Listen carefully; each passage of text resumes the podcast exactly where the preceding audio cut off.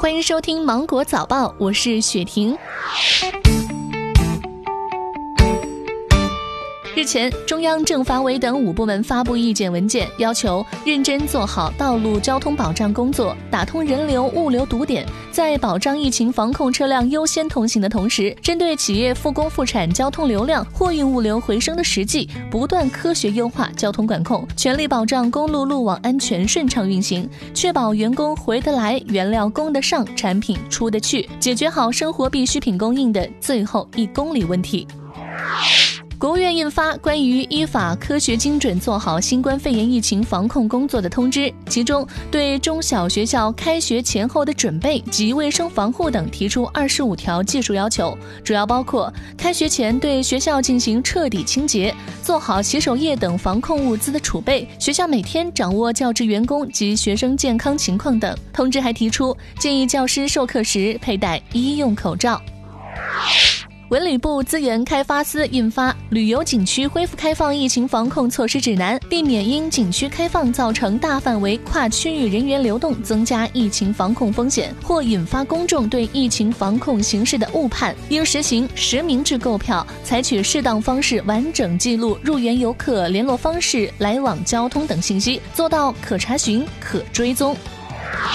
国家卫健委疾病预防控制局一级巡视员贺清华表示，一些区域是刚从高风险、中风险疫情发展过来的，居民平时还是要做好个人防护：一、减少不必要的人群聚集，去人群聚集场所要戴口罩；二、复工复产时分区作业、分散就餐；三、在密闭场所工作要正确佩戴口罩；四、做好个人的自我健康监测，监测是否有咳嗽、发烧等情况。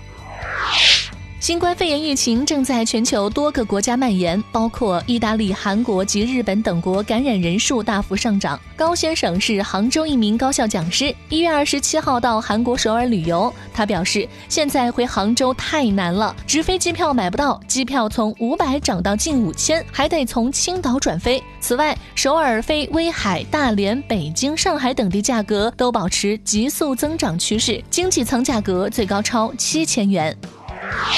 胡润研究院发布《二零二零胡润全球富豪榜》，全球十亿美金的企业家人数增加三百四十六人，达到创纪录的二千八百一十六人。其中，中国七百九十九位，比美国多一百七十三位。亚马逊五十六岁的杰夫·贝佐斯以九千八百亿人民币的身家，连续第三年成为全球首富。比尔·盖茨位居第三位。中国富豪榜中，马云家族以三千一百五十亿人民币领先，财富增长百分之十五，位列全球第二十一位。比去年上升一位，紧随其后的是马化腾、许家印。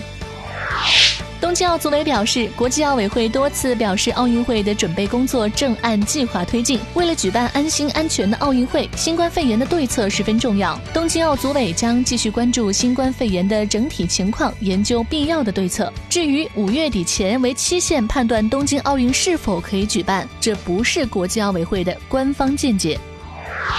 美国国家卫生研究院二十五号宣布，已在美国内布拉斯加大学医学中心启动抗病毒药物瑞德西韦治疗新冠肺炎的首次临床试验，以随机安慰剂对照的方法展开。好了，今天的新闻就到这里，我是精英九五五电台的雪婷，祝你度过美好的一天，拜拜。